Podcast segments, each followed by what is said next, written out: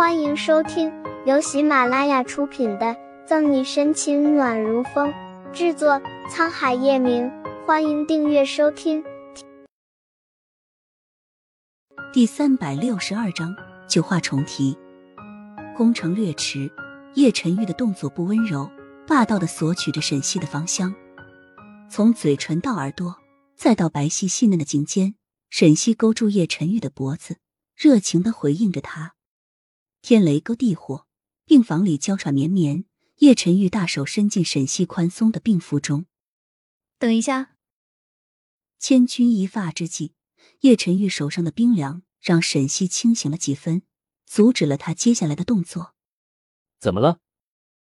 呼吸沉重，叶晨玉喉结滚动着。我我今天不行。扭开头，沈西抿了抿唇，脸色酡红。春色旖旎，脸部线条紧绷，叶晨玉红眸微动，迟疑片刻，起身帮沈西把被角掖好，看不出情绪变化。好好休息。热情消减，病房陷入死寂。被子下的手紧抓着床单，沈西回忆起刚刚叶晨玉说的话：“不如我们如了奶奶的愿，生一个孩子，怎么样？”孩子。和叶晨玉如此相像的左新阳，和他到底是什么关系？因为只是轻微脑震荡，在沈西一再坚持下，晚上便出院了。明珠国际幼儿园的事一出，沈西又火了一把，被评为年度最美警察。如果不是叶晨玉利用叶氏集团公关暗中处理，恐怕早就人肉到盛世庄园了。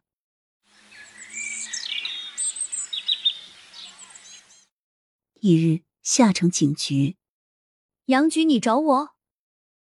刚到警局的沈西推开杨局的办公室门，正在看案件报告的杨局抬起头，瞪了沈西一眼，扬怒：“可能我退休了，你进这个地方都不会敲门。”哈哈，下次，下次。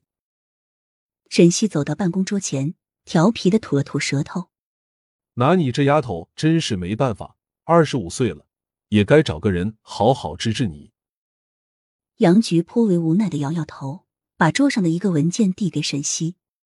明珠国际幼儿园的事情影响不小，不管是正面还是负面，网上的舆论纷纭。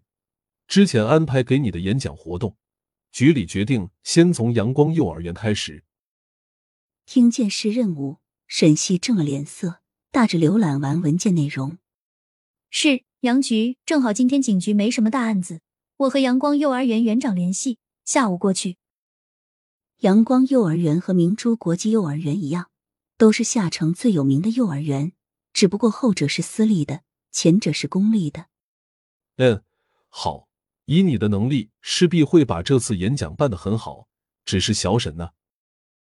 杨菊叹气一声，起身走到门边，把门关上，语重心长的看着沈西。不管怎么说，你都是女孩子。况且你爸爸是因为什么事牺牲的，你很清楚。我希望你可以。杨叔知道杨局接下来要说什么，沈西出言阻止，连称谓都改变了。我知道杨叔担心的是什么，但作为一个警察，我肩负的不仅是自己的梦想，还有爸爸未完成的使命。纵然他前路坎坷，一片荆棘，甚至随时随地会为此付出沉重的代价，我都不怕。这件事，杨局已经和他说过不止一次，但沈西从未有一次动摇过。而今天旧话重提，肯定是和明珠国际幼儿园的事件有关系。看出沈西的坚定，杨局闭了闭眼。哎，这两天演讲结束后，过两天会有个去国外执行的任务，你去准备一下。好。沈西应下，望着杨局灰白的头发。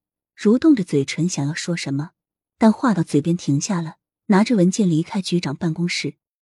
关门声过去很久，杨局才睁开眼，阅尽沧桑的眼里满是复杂。叶氏集团总裁办公室，叶总。办公室门被人敲响，乔宇的声音在外响起。叶晨玉看着手里刚签下的合同。头也没抬，进来。话音刚落，门被人推开，乔宇目不斜视，手里抱着一沓文件走进来。叶总，富斯达集团的合同签下来，一切都安排好了，这是项目策划书和机票。